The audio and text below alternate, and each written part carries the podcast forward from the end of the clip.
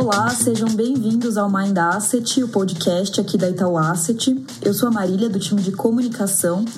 E no episódio de hoje a gente vai bater um papo com a Cristi Lombardi, que faz parte aqui do nosso time de distribuição na Itaú Asset. E ela é responsável por fazer todo o nosso relacionamento com clientes RPPS. E o que, significa né, essa sigla RPPS? Bom, a Cris vai explicar melhor para a gente ao longo do nosso bate-papo, mas basicamente a RPPS significa Regime Próprio de Previdência Social e representa uma modalidade de previdência pública. É, e esse perfil de cliente é um perfil sobre o qual a gente fala muito pouco né, nas nossas redes sociais, mas que representa uma parcela muito importante aqui do nosso dia a dia. Então, a nossa ideia hoje é entender um pouco melhor esse segmento e também conhecer um pouco da história da Cris, que é uma pessoa mega reconhecida no mercado, especialmente nesse segmento de poder público. Então, vamos falar com a nossa convidada? E aí, Cris, como é que você tá? Tudo bom? Seja bem-vinda aqui ao Mind Asset. Oi, Marília, como é que vai? Tudo bem? Muito obrigada, um prazer enorme estar aqui com você hoje. Obrigada pelo convite. Muito bom a gente poder falar um pouco do nosso segmento, né? Pois é, vamos aproveitar essa oportunidade, né? Sem dúvida. É, Bom, Cris, então acabei de falar né, que a gente queria conhecer um pouquinho da sua história. Então vamos começar nosso papo por aí. Você consegue contar pra gente um pouquinho da sua trajetória, é, qual que é a sua formação, como que foi né, esse seu caminho né, até chegar na Itaú Asset e na sua posição atual? É, eu atuo dentro do segmento de RPPS já em torno de 20 anos. Na Itaú Asset eu vou completar 10 anos, né? Agora, é, em 2022 eu completo 10 anos.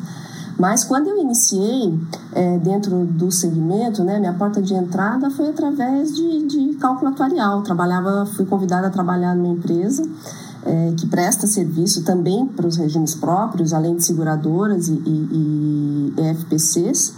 E eu fui convidada para trabalhar dentro ali da, desse segmento de RPPS. Né? Então, você imagina que há 20 anos atrás é, não se tinha tantos profissionais que atuavam dentro desse segmento, né? não era tão, tão notório assim.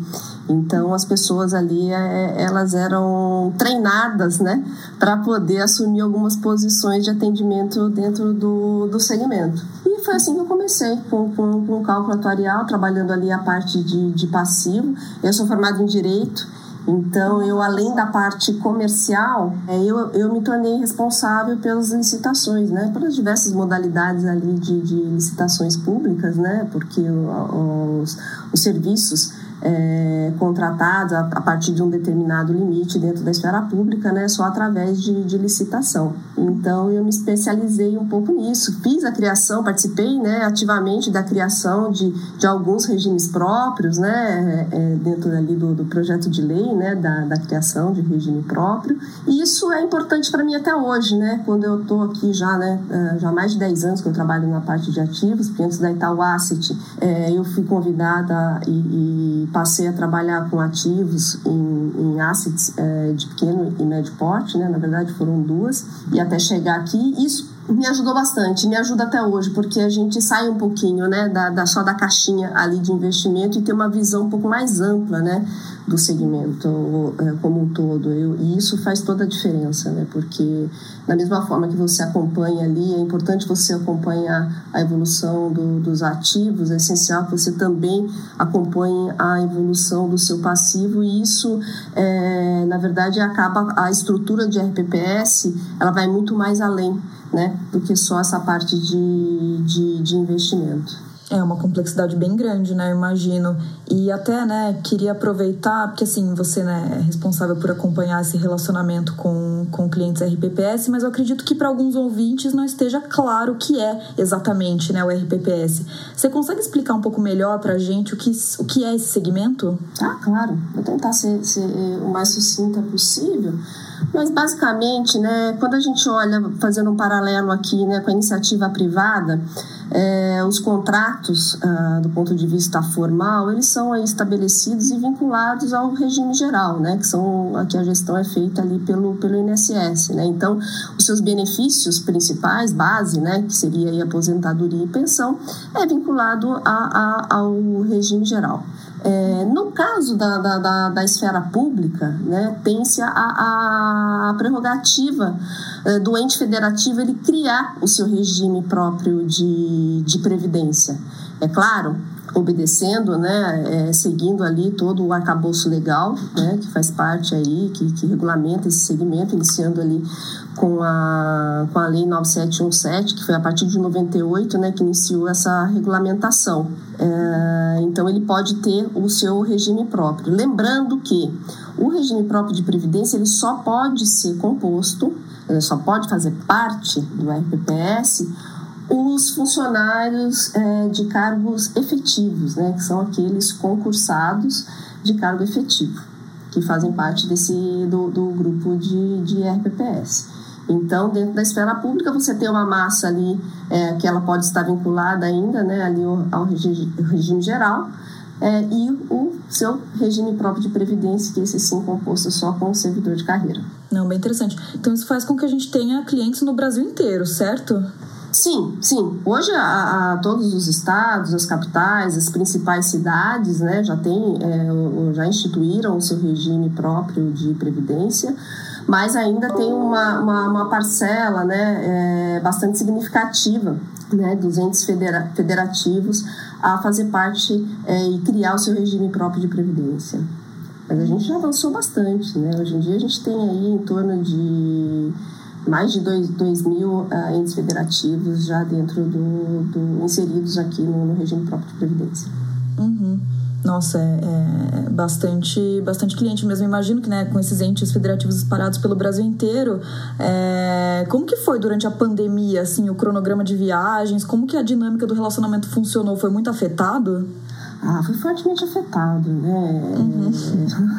Imagina. Principalmente, você imagina, como eu falei, né? Ao longo aí de, de, de 20 anos, é, a, a, gente fazendo a, a visitas constantes, né? Porque a gente atende o Brasil inteiro, né? Uhum. É, então, eu ainda que, que tenho distintos residência e domicílio, muitas vezes eu passava a semana sem dormir um dia sequer em São Paulo, né? Porque, Meu Deus, é, que loucura! É verdade. É, porque é, você perde muito tempo na, na, em translados, enfim. Mas. E com agendas também, né? as pessoas têm uma ideia de que a gente que viaja bastante atendendo esse segmento, que a gente conhece o Brasil inteiro. E não é bem assim. Né? A gente passa ilusão, pelos né? lugares, não necessariamente temos tempo suficiente para conhecê-los, né? Ah, mas é, realmente foi, foi, foi bastante difícil. No início eu senti muito, porque foi uma, uma costumo dizer, né, que foi uma puxada muito forte de, de, de freio de mão. É, então foi bastante complicado. Agora não, né? Passados aí dois anos, né? Praticamente dois anos, né? Mês que vem completa dois anos. É, pelo menos nós aqui da ACET, né, no, no, no, home office, mas as coisas se acomodaram, felizmente, né, a gente descobriu que a gente consegue é, é, é criar, né, a, a, alguns dispositivos aí contingencial e que acaba funcionando, felizmente acaba funcionando, porque eu acho que é um pouco disso, né, a gente vem aí de um, de um processo de avanço tecnológico já há muitos anos, é, mas ainda eu, eu, percebo que a gente ainda está, né, pós-pandemia, né, a gente, a gente percebe que ainda estávamos presos, né, por, por convenções mesmo, né, a, alguns padrões aí que, na verdade, a gente teve que acabar quebrando e vieram, acho que, em, em certa medida para ficar, porque funcionou, né, a gente percebeu que funcionou, mas sem dúvida nenhuma a sinergia, uh, o olho no olho, ele acaba trazendo um outro nível de relacionamento e eu não vejo a hora de voltar a visitar os meus clientes. ah, eu espero que aconteça logo, que realmente foi uma adaptação meio forçada e funciona, né? A gente está dois anos assim, a gente sabe que funciona, mas realmente deve sentir uma saudade grande de poder ver as pessoas ali carne e osso, né? Muito, muito. Nesse período todo eu viajei, né? Quando teve uma, uma flexibilização, né? No ano passado, né? Mas caminhando ali para o final do ano passado, é, fiz uma única viagem para um congresso. É, gente, confesso que não sabia nem chegar mais no aeroporto, não sabia nem qual era a dinâmica mais do. a gente acaba perdendo um pouco o jeito, né? É, a gente vai perdendo o hábito, né? Que é, loucura. E eu, eu animei, né? Falei, ah, agora vai, né? Agora a gente consegue minimamente voltar dentro da, da normalidade. Mas, né, infelizmente, né, vem esses outros eventos aí, né? Novas cepas, enfim. A gente precisa se precaver e a gente espera mais um pouquinho. Mas tem funcionado, assim. Infelizmente, a gente conseguiu ver que, o, que o mundo não acaba, né? A é, gente se adapta. A gente se adapta. Exatamente. A gente vai se adaptando. Mas tomara que as coisas melhorem logo. Sem dúvida. Não é. vejo a hora. É, bom, Cris, então, assim, acho que deu, né, pra gente entender que esse é um tipo de cliente bastante característico, né? Então, eu queria agora saber como que é esse desafio, né, de entender as necessidades do cliente RPPS, né? Como você mencionou, existem, enfim, é, vários mandatos talvez até específicos, às vezes até, não sei, restritivo em alguns pontos. Eu queria um pouco é, entender como que a Itaú Asset atende às necessidades e entrega soluções para um cliente RPPS. O que, que você acha que a gente tem de diferencial? Olha, é, primeiro que a gente conta com uma arquitetura de, de atendimento ao, regime próprio é, dentro do, do, do Itaú uh, bem robusta. Né? Então, nós temos aqui, além de mim, eu tenho outros colegas que, que, que atuam aqui na Asset, né, diretamente com, a, com atendimento a esses clientes e também dando suporte ao canal de relacionamento, que esse sim conta, hoje a gente conta com mais de 30 gerentes, né, espalhados pelo Brasil, divididos ali em, em, duas grandes regionais. Então, a capilaridade de chegar nesses clientes, ela, ela aumentou significativamente, né, dos investimentos que, que o banco tem feito, sobretudo a partir de, de 2016. Então, a gente tem profissionais muito, muito qualificados atendendo esse público. Então isso já nos coloca é, é, em outro patamar, né? Fato é que hoje entre os privados, né, nós somos líderes dentro do, do, do segmento. É um segmento bastante concorrido, como o próprio nome né, já vem expresso ali, regime próprio, né? Ele realmente ele tem, ele é, é, bastante, é um segmento bastante interessante, lógico, com as suas complexidades, como, como todo, todos os outros, né? Mas ele é bastante interessante. Né? Ele tem aí uma, uma regulamentação própria, onde os produtos e serviços que atendem as demandas né, de, de, de forma que a estrutura do segmento deve seguir ali rigorosamente. Então, tem um, um âmbito ali regulatório, né, onde as instituições também têm que seguir, como eu disse, é, é, a risca. E com isso, a gente tem uma rotatividade muito grande, né? até pela natureza né? do segmento né? público. Né? Então, ali a gente tem, no mínimo, a cada quatro anos, né? a gente tem, tem uma, uma renovação de chefes de executivo, né? e, e com isso, é, a, as autarquias também sofrem algum tipo de, de alteração. Né? Então, não é um perfil muito constante, tá? ele é um pouco mais dinâmico. Né? Então, é, determinados mandatos, o mesmo cliente, né? ele já passou por diversos perfis, tá? Então, determinado mandato, eles são pessoas, né, que têm aí uma visão mais, mais flexível, né? Outros não, já são mais ali é, conservadores, né? Então, é, é, muda muito. Então, o, o, que faz a diferença é justamente o que a gente estava falando agora, né? É esse contato próximo e constante com, com esses nossos clientes. É isso que faz com que a gente né, absorva ali a sensibilidade e, e também a, a, forma de atuação ela tem que ser bastante responsável. Né? Eu vejo a gente como prestador de serviço, é, a gente precisa seguir ali alguns critérios que eu acho que são fundamentais tá, dentro do atendimento, né? sobretudo ali o perfil do, do, do, investidor. Muitas vezes você pega um instituto maduro, né, que, que financeiramente ele tem um patrimônio é, é, é bastante expressivo, mas ele também, por ser maduro, ele também tem uma massa de passivo muito grande, né? que acaba aí corroendo boa parte de, de, desse valor financeiro. Então ele fica com uma margem pequena para capitalização, e o contrário é verdadeiro. Né? Você tem ali municípios, né? Ou, é, hoje municípios, né? Estados realmente eles têm uma massa uma massa mais madura, né? Então você consegue ver alguns municípios que são relativamente novos, né, com PL menor, porém eles têm uma margem para capitalizar bem mais ampla, né? Então é, é, é, é cada regime próprio, eu costumo dizer que são vários, aquela máxima, né, que a gente fala, né, vários Brasis dentro de um só, exatamente Sim. o que acontece dentro do regime próprio. Por quê? Porque só, a massa crítica de cada um é, é, é, muito diferente do outro, né? Às vezes, geograficamente, é um coladinho do outro ali, mas quando você vai ver a massa, né, que compõe ali, que faz com que o, o, o gestor é, promova ali o seu, o seu plano de, de solvência, né, ou seja, os seus benefícios, né, seus compromissos né, de curto, médio e longo prazo são totalmente distintos em detrimento dessa massa. Né? Então, uhum. então é, é, é, essa aproximação, né, é esse contato que faz toda a diferença no atendimento. Não, muito legal. Não se ficou muito claro. Ficou, não, ficou basicamente o relacionamento, né, a proximidade com os clientes, entender de fato as especificidades de cada um deles, né, acompanhar ali no one on one é o que faz a gente, enfim, conseguir entregar o melhor para ele, né? Exatamente, né? E levar informação, né? A gente procura as reuniões que a gente faz com os clientes, né?